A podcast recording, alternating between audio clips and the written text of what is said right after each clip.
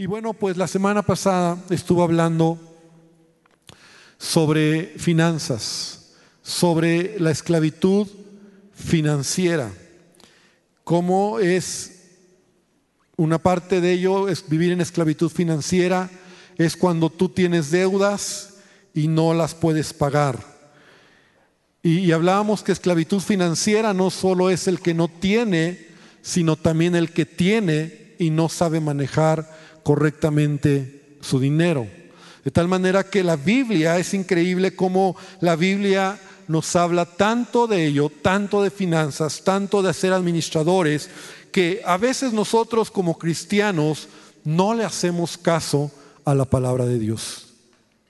Y piensa en esto, porque podemos hablar mucho como iglesia o leer la Biblia y cuando oímos el tema de, del amor de Dios, del perdón, de, de dar la milla extra, hay tantos temas que están en la palabra que podemos entenderlos, incluso caminar en ellos, vivirlos. Pero cuando alguien, ¿no? y sobre todo el pastor, como te decía, habla de finanzas, como que hay algo que nos pone nerviosos y como que decimos, bueno, yo no sé si en ello voy a hacer caso. Ahora, yo te pedí hace ocho días que pudieras tener tu atención, ¿verdad? Es lo único que te pido, porque ni después de esta plática, ni después de este tiempo, yo voy a pedir una ofrenda, ¿verdad? O no, no te voy a decir, ahora tienes que dar. Yo quiero enseñarte algo que pueda ayudarte a poder tener una economía sana, porque el dinero mal manejado nos esclaviza y el dinero es un amo que nos puede oprimir. Por eso Jesús, ¿verdad? Nos enseñó y nos dijo en mis palabras, tenle respeto al dinero. Tenle respeto al dinero. Cuando Jesús habla acerca, dice, no puedes servir a dos amos, a dos señores a Dios, al Señor y al, dinero, a las riquezas. Y, cómo Jesús pone incluso nivel de Señor, nivel de amo, las riquezas, el dinero. Entonces yo digo, hay que tenerle respeto en el sentido de que se puede convertir en mi Dios. Ahora recuerda que no tienes que tener dinero para amar el dinero. Más bien, si tú estás mal administrando lo que tienes, entonces el dinero ahora se ha convertido en tu Dios. El dinero ahora te controla, te esclaviza y te tiene sometido. Cuando gastas más de lo que ganas. Hablábamos la semana pasada, ¿verdad? Cuando, cuando compras cosas a crédito, cuando eh, no entiendes y pides prestado a intereses, cuando te metes en estas aplicaciones, yo no sé si, si ha sido porque prediqué la semana pasada, estoy como más sensible en ello, pero en esta semana incluso yo vi noticias, yo vi periódicos que están hablando de esta, de esta, de esta manera en que las aplicaciones están, eh, mucha gente está pidiendo dinero fácil y se está metiendo en un, en un lío porque detrás de todo esto hay mafias que están robando el dinero y que te están cobrando intereses muy altos y que no están reguladas por el gobierno y dudo que se regulen por el gobierno. Entonces están trayendo esclavitud financiera a la sociedad. Ahora, entendemos que estamos viviendo un tiempo difícil. Después de pandemia, la economía del mundo está colapsada. Sin embargo, por esa razón yo estoy hablando, porque la Biblia nos advierte en Romanos 13:8, dice, no debáis nada a nadie, no debáis nada a nadie, sino el amaros unos a otros. No debáis nada a nadie, sino el amaros unos a otros. Y la vida en Cristo es integral. Repite conmigo, integral. O sea, no puedes vivir mal financieramente y creer que todo está bien. La vida en Cristo es integral, o sea, en todas las áreas de mi vida Dios quiere prosperarme, en todo, incluyendo finanzas. Entonces, solo quiero recalcar algo que hablaba la semana pasada. Para tener una libertad financiera es entender los talentos o, el lugar en donde Dios me ha colocado. Y debo de entender que es así como Dios lo ha hecho, ¿verdad? Porque yo puedo estar aquí o aquí hablando de mi economía o aquí o aquí o aquí. Y en este auditorio vemos diferentes familias, personas con una economía distinta. Puedo estar aquí o aquí o aquí o aquí o aquí. Y esa economía que manejo, dinero que llevo, trabajo que tengo, sueldo que recibo, negocio que tengo, mi economía, que yo conozco mi nivel, mi estatus económico, debo de estar contento con ello. Y a eso hablamos la semana pasada. El problema es cuando yo no tengo contentamiento y entonces quiero brincar un peldaño cuando no es la manera de Dios ni en el tiempo de Dios y entonces me endeudo. Y entonces compro cosas a crédito o pago cosas o, gasto más de lo, que, de lo que recibo por falta de contentamiento, no tengo administración en mi vida y entonces yo soy el que actúa mal, porque Dios me ha colocado en una posición y a lo mejor el que estés aquí no quiere decir que aquí te vas a morir, pero acuérdate el principio. Tenemos nosotros que ser fieles en esto para que Dios nos dé un poco más. Y en la soberanía de Dios, a algunos le dio 10 talentos, a otros le dio un talento a otro tres. Porque es así, porque Dios así le ha placido. Si tú alguna vez has pensado, ¿por qué, Señor, yo tengo esta economía y no tengo la economía de mi vecino, de mi hermano? Es porque a Dios le plació. No significa que tú seas un conformista, porque contentamiento, yo lo he dicho muchas veces, no es conformismo, porque la vida en Cristo siempre va en aumento. Y entonces, ¿qué tengo que hacer?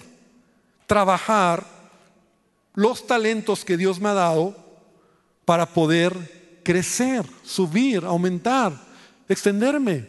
Y ese es el plan y el propósito de Dios. El conformista, que no es lo mismo que el que tiene contentamiento, el conformista no avanza, el conformista no crece, el conformista no trabaja.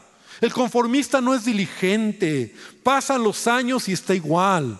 El conformista no es productivo simplemente. Entonces sí hay una gran diferencia. Terminamos diciendo que para salir de esclavitud financiera, si tú eres alguien que tiene deudas, tienes que hacer un alto. Tienes que hacer un alto. Tienes que parar. Y tienes que darte cuenta cuánto debes y tocar la puerta correcta. Y la puerta correcta es Dios. Amén. No, aquí es la puerta correcta, pastor, ¿no? Es Dios. Y da un aplauso al Señor. No es el compadre, no es la comadre. La puerta correcta es Dios. Cuando clamas a Él, cuando crees en Él y cuando empiezas a pagar a tus deudores, vas a ver milagros en tu vida. Y quiero que abras tu Biblia porque quiero continuar sobre esto. Quiero que veamos una historia que está en el segundo libro de Reyes, capítulo 4, versículo 1. Y me voy a ir rápido porque siempre el tiempo es un enemigo en este, en este lugar, ¿verdad? Entonces vamos a avanzar para poder aprovecharlo más. Dice, entonces lo voy a leer, segundo de Reyes 4, versículo 1 al 7, si me ponen la escritura de favor, para quienes no traigan Biblia o si quieres una Biblia ya atrás tenemos que te podemos prestar. Dice, una mujer de las mujeres de los hijos de los profetas clamó a Eliseo diciendo, tu siervo, mi marido, ha muerto. Y tú sabes que tu siervo era temeroso de Jehová. Y ha venido el acreedor para tomarse dos hijos míos por siervos. Fíjate cómo esta mujer de la noche a la mañana le cambió la vida.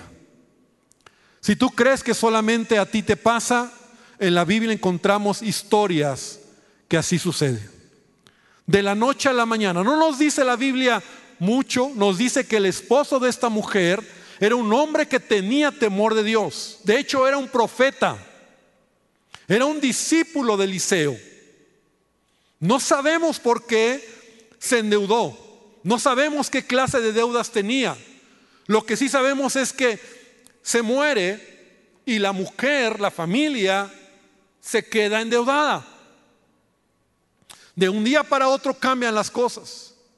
Y entonces esta mujer está tan endeudada que, porque vamos a ver que ya no tenía nada en su casa, yo creo que aún había vendido todo lo que tenía, y entonces aún a sus hijos se los quieren llevar de esclavos. O sea, cobrarse con los hijos. Y así sucede en la vida. Y entonces llega con el profeta y le dice, Eliseo le dijo, ¿qué te haré yo? Declárame qué tienes en casa. Y dijo ella, tu sierva ninguna cosa tiene en casa. O sea, ya todo lo que hubiera tenido lo dio, lo vendió, lo, lo, lo dio a cuenta. Sino una vasija de aceite. Y él le dijo, ve y pide para ti vasijas prestadas de todos tus vecinos, vasijas vacías, no pocas. Entra luego y enciérrate tú y tus hijos y echa en todas las vasijas y echa en todas las vasijas y cuando una esté llena, pon la parte. Y se fue la mujer y cerró la puerta, encerrándose ella y sus hijos, y ellos le traían las vasijas, y ella echaba del aceite, y cuando las vasijas estuvieron llenas, dijo un hijo suyo, tráeme aún más vasijas. Y él le dijo, no hay más vasijas. Entonces cesó el aceite y vino ella luego y lo contó al varón de Dios, el cual le dijo, ve, vende el aceite, paga tus acreedores y tú y tus hijos vivid de lo que quede. Amén. Esta, esta predicación podría ser de viuda, de deudora a empresaria, ¿no? Porque aún acabó haciendo un negocio de lo que tenía, vive de lo que queda. Y esta historia nos relata, como te decía, cómo esta mujer queda endeudada de la noche a la mañana. Y yo sé que hay muchos que me pueden decir, pastores, que sí está muy padre que usted me hable de finanzas, pero usted no sabe el contexto como yo me endeudé. Yo no he gastado en lujos. Yo no me he endeudado porque me he comprado un carro nuevo o porque he ido con una tarjeta de crédito. Solamente he sido gasto necesario. Y la vida es tan, tan complicada donde cada caso es particular. Entonces yo creo que muchos nos podemos identificar con esta mujer que de un día para otro quedó endeudada, no sabemos por qué, solamente sabemos que ya no tenía un esposo que le podía proveer, que podía dar la cara por ella, y ahora está en un momento muy difícil donde está llorando y clamando a, clamando a Dios. Y entonces te quiero dar algunos puntos que nos ayuden para poder reafirmar lo que te he estado enseñando porque los principios mismos están en esta historia.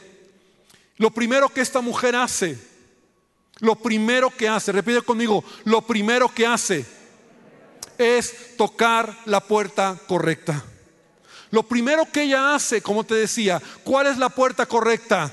Ir a Dios. Lo primero que ella hace es, viene con el profeta, viene con el profeta a buscar una palabra de Dios. La razón por la cual llega con Eliseo es porque ella sabía que el profeta le podía dar una palabra de parte de Dios. Ella no fue con la comadre, no fue con el compadre, no tomó el celular para ver cuánto dinero le prestaban o iba al banco o iba a ver quién le podía ayudar, sino ella vino con el profeta. Y sabes, lo primero que necesitamos ante una crisis, y cualquiera que sea nuestra crisis, pero hoy estamos hablando de finanzas, es venir a Dios y buscar una palabra de parte de Dios. Es venir a Dios. El profeta en ese tiempo representaba a Dios mismo, la palabra de Dios, ¿verdad? Él venía, él, él, él era esa palabra que podía dar. Y entonces la mujer viene con el profeta. ¿Sabes? Lo que yo te digo es que lo primero que nosotros debemos de venir cuando hay problemas, crisis en nuestra vida, es clamar al Señor. Dios ha dicho en su palabra, clama a mí y yo te responderé. Clama a mí. Salmo 121, 2, en, en una parte dice, mi ayuda viene de Dios, creador del cielo y de la tierra. Mi ayuda viene de quién? De Dios. Mi ayuda viene de Dios. Ese es el primer punto. Esta mujer llegó y tocó la puerta correcta. La puerta correcta no es una persona. Ni siquiera el pastor, o, te hablo aún, ni siquiera un ministerio profético, que creemos en el ministerio profético. La puerta correcta es Dios mismo. Es, es la palabra de Dios, es el rema de Dios a tu vida. Es que cuando hay crisis tú tienes que venir a Dios. Es que yo sé que, que, hay muchas situaciones que vienen, pero cuando tú entiendes que no hay de otra, tú tienes que doblar tus rodillas, humillarte y a lo mejor vas a pasar un rato llorando y pidiéndole a Dios, diciéndole, Señor, necesito ayuda. Mi problema es este. Tengo acreedores, tengo deudas. No puedo pagar, no tengo trabajo, no veo la salida, ya toqué muchas puertas. Señor, ayúdame. ¿Te acuerdas de esta mujer viuda de, la otra parábola, no? Que dice que iba con el juez injusto y que también le decía, hazme justicia, hazme justicia. Y este hombre que ni temía a Dios, fue tanta la insistencia que finalmente respondió, a su necesidad. Y no hay nada más triste, iglesia.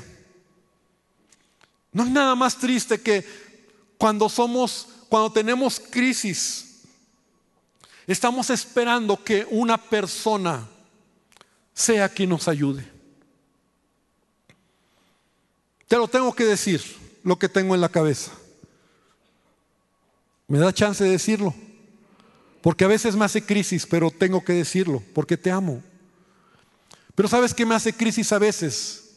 Ver gente que viene a la iglesia y antes de llegar a, la iglesia, a, la reunión, a adorar a Dios, está buscando allá afuera al líder, al pastor, al consejero, al anciano,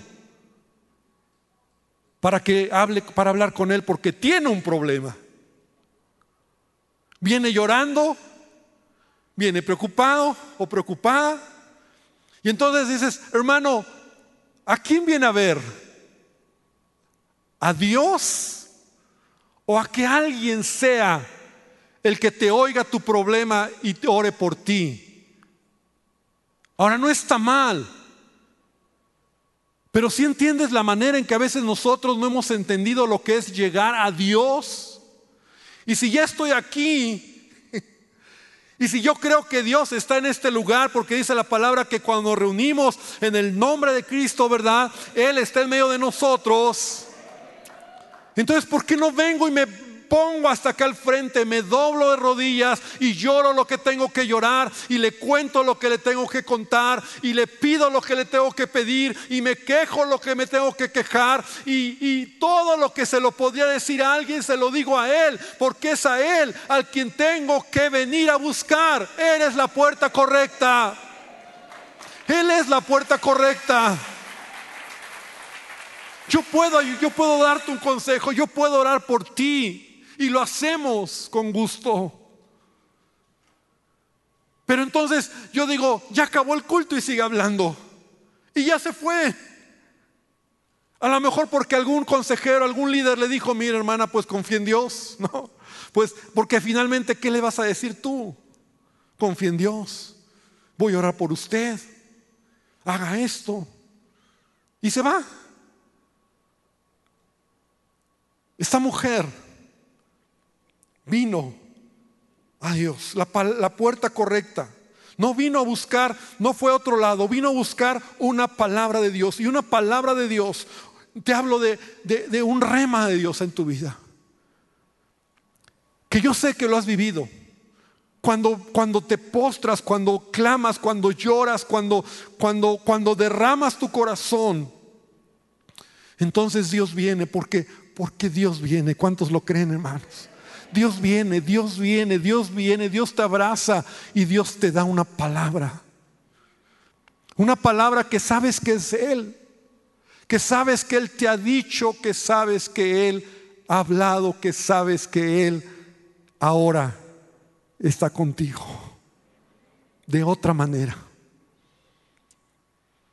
Pero para poder entender esta verdad, tú necesitas realmente tocar la puerta correcta, porque tu clamor deberá ser proporcional a tu crisis o a tu necesidad. Y por ahí se empieza. Por ahí se empieza. Por ahí. Entonces esta mujer viene al profeta. El profeta representaba a Dios mismo, ¿verdad? La palabra de Dios. No solamente es a buscarle a Él, sino esta palabra. Porque la palabra de Dios ahora ya no es como el profeta, el hombre, ¿no? Porque esa es otra que a veces esperamos que el hombre me dé la palabra. No, hermano, tú busca a Dios, toca la puerta correcta, lee tu Biblia y deja que Dios te hable. Y cuando tienes un rema, cuando tienes una palabra que, que Dios te dice, yo lo voy a hacer, o, o Dios te mueve, mira, ese milagro ya se ha engendrado, ese milagro ya está en camino, ese milagro sucederá porque la palabra de Dios se ha dicho, porque la palabra de Dios se ha hablado, porque la palabra ha sido una realidad para ti y te vas a levantar y vas a creer y vas a saber que viene el milagro de parte de Dios. Esa es la diferencia entre solo venir y, llorar o, decirle a alguien, ayúdame, ora por mí, y te vas igual de triste, con la misma bronca. Ahora, la, la bronca sí está ahí, pero lo que no cambia y es el problema es tu manera de ver la cosa, el asunto. Porque hasta que no tienes una palabra de Dios, no va a cambiar lo que hay acá adentro. Y esta mujer viene. Y entonces el profeta le dice, ¿qué tienes? ¿No? ¿Qué tienes? Y ella dice, no tengo nada. Bueno, solamente una pequeña vasija que me quedó ahí en la esquina de la casa con un poquito de aceite. Y sabes, ese es el segundo punto, cuando tienes una palabra de Dios, porque lo primero es tocar la puerta, la palabra de Dios, no debes menospreciar lo pequeño. Porque sabes, Dios así actúa. Y esto me encanta. Así funciona el reino de Dios. Así funciona el reino. ¿Sabías que así funciona el reino de Dios? Fiel en lo poco, fiel en lo que, en lo mucho. Unos cuantos peces, unos cuantos panes alimentaron a miles. Y sabes, un poco de aceite iba a ser suficiente para traer un milagro en la familia de esta de esta mujer, hermano. Sabes, lo pequeño. Y Dios así quiere que tú veas la vida. Porque a veces decimos, tengo una gran deuda. Empieza con lo pequeño. ¿Y qué es lo pequeño, pastor? ¿Qué es lo que tienes? ¿Qué es lo que tienes en casa? ¿Qué es lo que hay? A lo mejor tiene que ver con empezar a pagar. Empiezas a pagar poquito, pastores que no tengo. Yo te decía hace ocho días, cuando tienes deudas, paga por favor. Paga. No caigas en maldición. Es que es tanto, pastor. No importa, empieza a pagar poco a poco, pequeño. Y cuando tú eres fiel, Dios va a ver tu fidelidad. Pequeño, busca un trabajo, aunque sea pequeño, aunque sea poco. Amén. Pequeño, devuelve lo que no es tuyo. Algo va a pasar, algo va a suceder. Tú tienes que entender que Dios actúa con poco o con casi nada. Y cuando tú tienes muy poquito, dices, Señor, esto poquito yo voy a ser fiel y tú lo vas a multiplicar, tú me vas a ayudar, tú me vas a bendecir. Porque cuando tú no tienes nada, o mejor dicho, cuando aunque sea tienes poco, eso poco es útil en las manos de Dios. Pero tu perspectiva tiene que cambiar. ¿Qué es lo que tiene esta mujer? Una vasija de aceite. Con eso Dios va a hacer un milagro.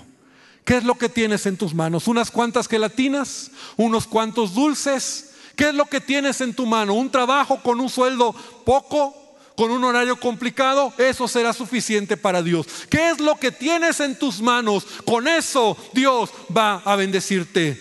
Yo siempre que hablo de esto recuerdo un testimonio. Bueno, he oído tantos, pero uno que me ha impactado y que conozco muy bien, y conocen muchos al pastor Enrique Cárdenas, pastor en la iglesia Mundo de Fe del Sur, que por cierto va a cumplir ya 20 años su iglesia.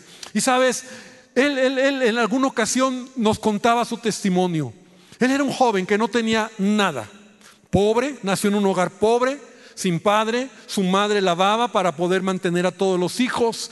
No tenía nada, no, no, acabó escuela, no estudió por el contexto familiar. Y un día él iba en el metro y se sintió tan miserable porque no tenía nada. Y era un joven que tendría a lo mejor 17, 18 años, no tenía nada, no tenía estudios, no tenía nada. Y le llegó una convicción de sentirse miserable porque no tenía nada. Y dice que ahí en el metro empezó a llorar. Lo que sí tenía era que había oído del Señor, era hijo de Dios. Y empezó a llorar. Y le dijo a Dios, Señor, no tengo nada en mi vida. Mi familia ha sido un desastre. Señor, quisiera trabajar, pero no tengo trabajo. No me contrata, no tengo estudios, no, no, no, en ese momento no tenía la preparación por la falta de economía. Y entonces, cuando tocas la puerta correcta, Dios te habla. Y Dios le habló. Y dice que en el metro había una persona que iba vendiendo chicles. Y, sintió la voz, el empuje de Dios que le dijo, vende chicles. Vende chicles. Y dijo, ¿cómo? Y fue con el chavo de los chicles y le dijo, oye, ¿dónde compras tus chicles? Porque yo también quiero vender chicles. Y bueno, te tengo que hacer la historia corta. Empezó a vender chicles. Consiguió un dinerito y empezó a vender en la calle chicles. Y cada día surtía su cajita de chicles. Y luego ya eran dos cajitas de chicles. Y luego ya era, se ponía en el piso con varios dulcecitos. Y luego ya fue creciendo. Y hoy en día, el pastor Enrique Cárdenas tiene puestos eh, afuera del metro Coyoacán, afuera del metro División del Norte, de esos de tortas, de hot dogs, de esos puestos, muchos que están ahí son de él, porque Dios le bendijo. Porque Dios te dice qué es lo que tienes. Y cuando tú tienes algo pequeño y tú le crees al Señor y tú no te avergüenzas, porque hay muy poquito lo que gano. Ay, no importa, hermano. hay mucha gente, y lo tengo que decir, que dice, yo, no, yo no acepto ese trabajo porque no me pagan lo que quiero. Hermano, si tienes algo, con lo poco, Dios va a hacer un milagro. Tantas veces lo he oído, tantas veces lo he escuchado es que bueno, no, no, porque, no, es que, eh, hermano, pastor, yo me quemé las pestañas, yo soy un licenciado, un doctor, ¿cómo voy a, tampoco, qué les pasa? Y yo digo, ¿qué te pasa a ti? Porque en lo pequeño Dios se va a glorificar. En lo pequeño Dios va a obrar en tu vida. Nunca menosprecies los inicios pequeños, nunca menosprecies las cosas pequeñas, porque todos los que hemos visto la bendición de Dios, empezamos con algo muy pequeño, con algo muy pequeño, pero fuimos fieles. Y entonces lo pequeño, las vasijas, le dice, ve entonces y toma ese aceite. Y entonces le dice, ve y pide vasijas prestadas para llevarlas a casa. Y luego entonces vas a vertir el aceite que está en esa vasijita en todas las vasijas prestadas. Y me quiero quedar en el punto 3, lo voy a mencionar y me quedo ahí. Entonces, ¿sabes lo que ellos hacen? Ellos le creen a la palabra. Ellos no les interesa que es algo pequeño, porque te rompe la cabeza cuando solamente unos cuantos panes y unos cuantos peces pueden bendecir o dar de comer a una multitud. Te rompe la cabeza como un galón de aceite o a lo mejor era medio litro de aceite, podía llenar vasijas y vasijas y vasijas. Te rompe la cabeza cuando tú ves en la Biblia cómo Dios sacó agua de la roca, cómo Dios suplió alimento al pueblo de Israel, maná del cielo. Pero te voy a decir una cosa, iglesia, ese es nuestro Dios. Ese es tu Dios al que tú tienes que creerle no te estoy dando un consejo de finanzas solamente. No estoy aquí para decirte lo que un financiero te puede decir. Estoy aquí para decirte, amada iglesia, Dios es el primero, Dios es la puerta y Dios quiere bendecir tu vida cuando realmente tú le crees a Él. Y tomas lo pequeño. Y entonces estos hombres, esta mujer, perdón, llega a su casa y habla con sus hijos y empiezan a salir con los vecinos a pedir vasijas prestadas. ¿Sabes? Quiero pensar que la mujer y sus hijos tuvieron que trabajar. Repite conmigo, que trabajar. Trabajo. ¿Sabes? El milagro sucede cuando te activas. Dile al que está al lado, cuando te pones las pilas, papá. Cuando te activas. Cuando dejas de estar sentado, cuando dejas de estar mirando tu pobreza, tu necesidad, cuando crees a Dios, cuando sales temprano a vender tu producto, cuando buscas trabajo, cuando te activas, entonces hermano, la obediencia a Dios siempre traerá bendición. Da un aplauso al Señor. Porque esta mujer lo que hizo fue obedecer, obedeció. Y yo me imagino, te decía, que ellos, la mujer y sus hijos llegan con soportaron la vergüenza, porque entonces llegan con la comadre, ¿no? oiga, comadre, présteme unas vasijas. ¿Y qué sería lo normal? Pues te dan dos vasijas, ¿no? Y llegas otra vez, deme más vasijas. Quiero, oiga, pero ¿por qué tantas? Por favor, présteme. Y a lo mejor los hijos iban y venían y traían y vuelve a ir con, con doña Panchita pídele más. Es que ya me dio cinco, ya me da pena, pídele más. Y otra vez ahí van con doña Panchita, por favor, deme, pero ya te di cinco, deme más, présteme más, necesito más vasijas. A lo mejor a algunos les cerraron la puerta, a lo mejor algunos ya no les quisieron prestar, a lo mejor algunos les soltaron todo, yo no sé. Pero ¿te imaginas la actividad de la mujer y de los hijos eh, en estar siendo diligentes en lo que se les encomendó? Porque sabes, Dios no solamente va a obrar un milagro en tu vida, sino Dios quiere que tú seas diligente, que tú hagas las cosas con excelencia, que tú seas alguien que trabaje y trabajes de la mejor manera. Hermano, no hay trabajos vergonzosos cuando se gana el dinero honestamente. Amén. Dale un aplauso al Señor. No hay trabajos vergonzosos cuando se gana el dinero honestamente. Y cuando tú entiendes esta verdad, entonces trabajas de la mejor manera. Lo he dicho de esta manera. Si te toca barrer las calles, que tu calle sea la mejor barrida. Porque eres hijo de Dios. Porque lo haces para Él. Pero no falta el que te dice, no, aquí nos hacemos hasta las 12. Y luego, cuando llega el jefe, hacemos como que trabajamos hasta la una y lo que puedas barrer. Y después ya nos vamos a comer, porque es la hora del, almuerzo. Y regresamos y como que le hacemos y nos vamos porque hay que salir temprano, porque si no, entonces acuérdate que somos del sindicato y podemos reclamar tiempo extra y meter una demanda a la empresa. Y nos hacemos como todos son, con una mentalidad equivocada.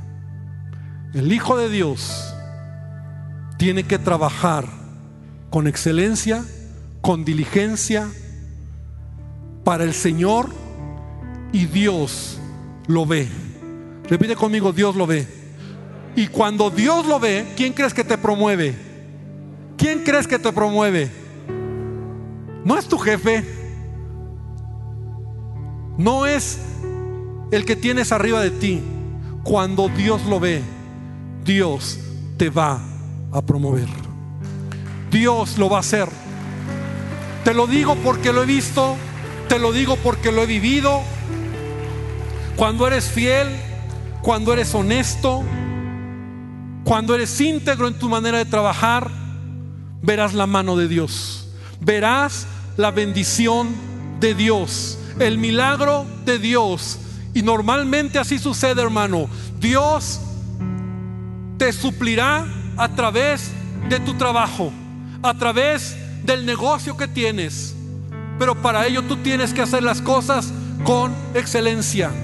Porque es Dios tu jefe, es Dios quien te ve, te tienes que esforzar, tienes que tocar puertas Y sabes que Dios va a bendecir tu economía y tus finanzas, hermano. Dios lo va a hacer. Dios lo va a hacer. Pastor, pero es que el trabajo que tengo no me alcanza, no importa, trabaja.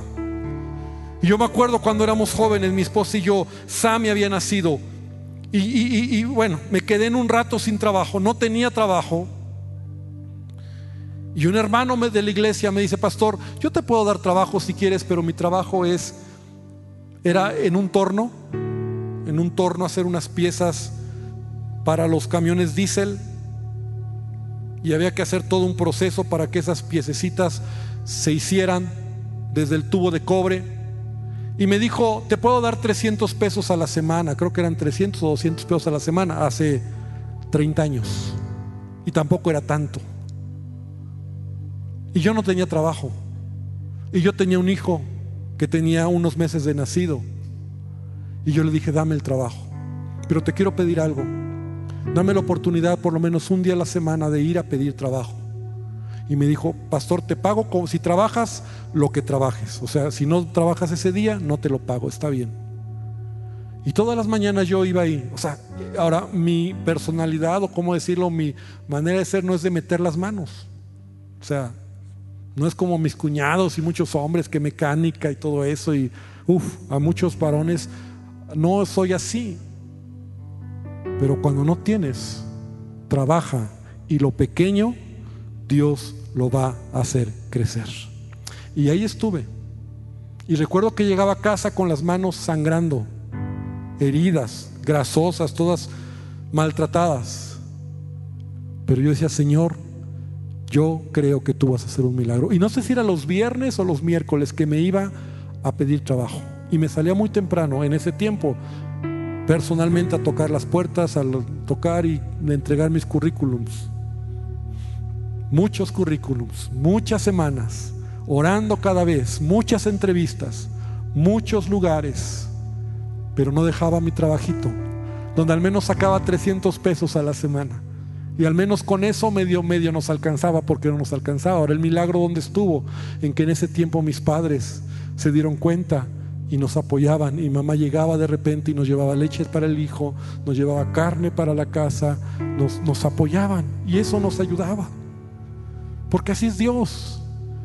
Y en una de esas, cuando yo estoy ahí pidiendo una entrevista, me dicen, hay un trabajo, pero solamente lo hay de archivista, ¿no? De archivista y, y el sueldo es muy poquito, casi casi lo que ganaba a la semana, ¿no? ¿Lo quieres? Pero yo dentro de mí dije, sí lo quiero. Porque yo es lo que quiero. Yo quiero entrar a una compañía, mi sueño era entrar a una compañía de seguros. Y yo dije, yo lo quiero, yo lo quiero. Me dijeron, de archivista, vas a ganar poco. No importa, lo quiero. Seguro, lo quiero.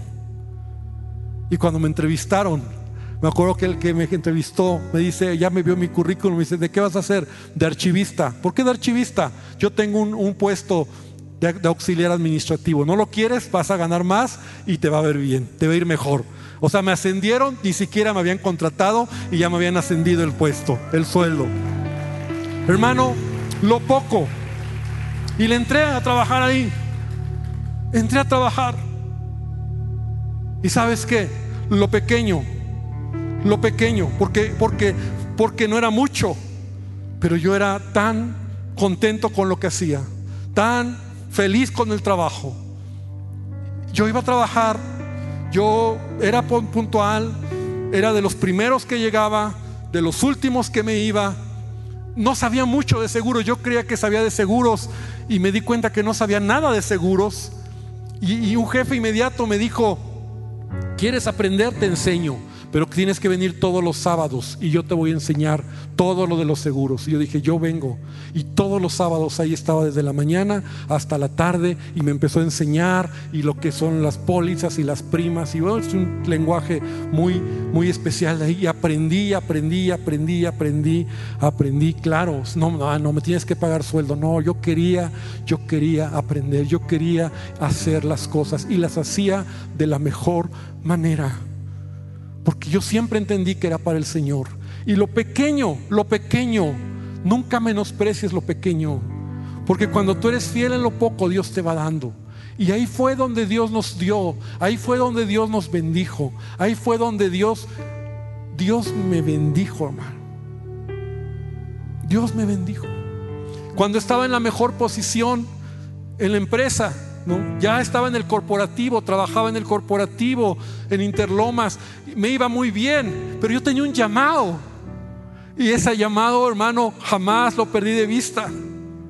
¿Por qué? Porque me gustaba mi trabajo, pero me, siempre me quemó servir al Señor. Así que yo no podía perder de vista porque mis tiempos libres eran para el Señor. Siempre. Y cuando estaba en las mejores oportunidades allá en el trabajo, en el corporativo, tan bonito todo, sabes, a veces hasta sueño que estoy ahí, porque fue una experiencia muy padre, fue cuando Dios me llamó. Y sin ningún problema dije, Señor, yo lo quería desde hace mucho. ¿Y sabes qué? Pero los pequeños cosas, las pequeñas cosas, cuando eres fiel en lo poco, jóvenes, no importa que hoy no tengas un carro, no tengas gran cosa y digas, ¿cuándo voy a hacerlo? Sé fiel en lo poco, Haz, hazlo bien y vas a ver la bendición de Dios. Llega, llega. Cuando menos te das cuenta, llega, está ahí, Dios lo hizo, el milagro llegó. Pero tienes que tener tus prioridades, tocar la puerta correcta. No es el compadre, no es el banco, es venir a Dios. Iglesia, tengo que terminar. Cierra tus ojos. Yo quiero invitarte a que hoy clamemos al Señor. Y si tú estás en una situación así, clama al Señor, clama a Dios.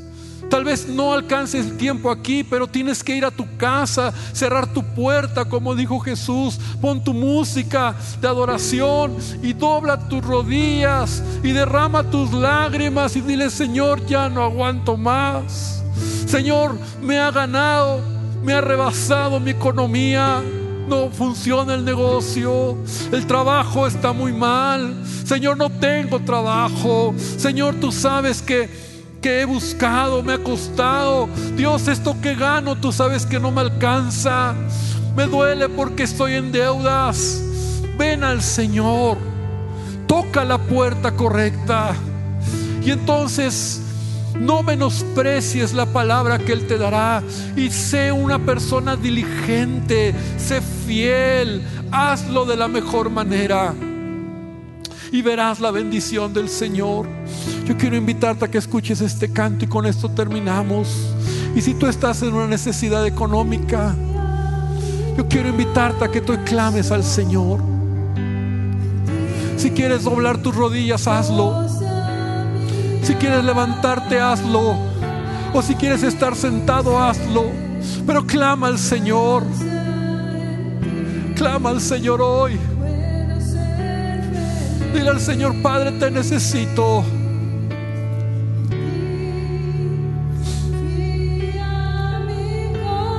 Dile a Dios, Señor, necesito de ti.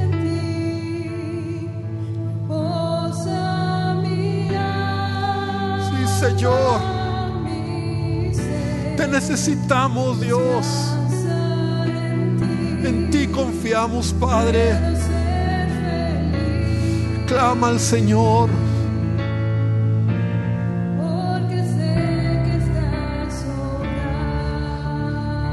Sí, Señor, sí, Padre. Señor, tú lo estás haciendo en mi vida. Yo clamo a ti, Dios. Oh Dios, hoy oramos por milagros, hoy oramos por una palabra. Hoy oramos porque tú oigas nuestra oración. Hoy te decimos, Dios, ayúdanos por favor. Hoy te decimos, Señor, te necesitamos. Por favor, ayuda a tu iglesia. Ayuda a las familias, a las madres, madres solas o varones, Señor, que están llevando a la familia donde hay economía difícil, Señor. Hoy clamamos, Señor. Y te pedimos que te glorifiques. Glorifícate, Señor. Hazlo, Señor. Díselo al Señor. Confío en ti, Señor. En ti. En ti, Señor, esperamos, Padre. Señor, haz milagros. Que en tu trabajo yo quiero hablar bendición. Yo quiero decir que donde estás Dios te va a bendecir. Yo quiero hablar hoy que donde estás Dios te va a dar gracia y favor. Que Dios va a usar tu diligencia. Que Dios va a usar tus dones y talentos. Que Dios va a hacer que tu negocio cambie. Dios va a abrir puertas donde no hay. Dios va a bendecirte porque Él está contigo. No tengas temor. Dios es tu ayuda. Dios es tu fuerza. No venimos a oír un mensaje solo de que el dinero. Venimos a entender que Dios es la fuente de nuestra provisión. Dios es la fuente de todo lo que necesitamos. Así que clama Él, Señor, glorifícate, bendice negocio, bendice trabajo. Señor, cinco panes es lo que tenemos, dos panes o cinco peces, Señor, o menos que eso. Señor, hoy te presentamos pequeñas vasijas de aceite comparadas, Señor, con la gran deuda que tengo. Pero Dios, Tú has de hacer milagros, tú te has de glorificar en medio de nosotros, Padre. Lo creemos, Señor. Iglesia, que el Señor bendiga tu vida, que el Señor bendiga tu economía, que el Señor bendiga tu trabajo, que seas el mejor, que seas cabeza, que Dios te lleve a más, que te dé la oportunidad de ascender la posición que estás esperando, que tus gelatinas, que tus tamales, que lo que estás vendiendo se venda cada día, se multiplique cada día, que empieces con poco, pero veas la grandeza de Dios, que crezcas en tu negocio, que veas la bendición de Él en todo lo que haces. No tengas temor, siga adelante, porque Él es nuestro Dios, Jehová Jireh, nuestro proveedor. Señor, te bendecimos, Padre, y hoy hablamos proféticamente sobre esta casa. Vivimos bajo los principios del reino y Dios, tú eres nuestra ayuda y nuestro sustento. En el nombre de Jesús, amén, amén y amén, Señor. Amén, Señor. Amén. Que Dios te bendiga, iglesia. Que Dios te bendiga, que Dios supla tu necesidad, que Dios esté contigo, que Dios te dé gracia y te dé favor, que Dios te haga prosperar, que la posición en la que hoy estás no será la que te quedarás, avanzarás, sé fiel y sé diligente y verás la mano de Dios en tu vida, en el nombre de Jesús. Amén, Señor. Amén, Dios. Gloria a Dios. Que Dios te bendiga, iglesia. Amén.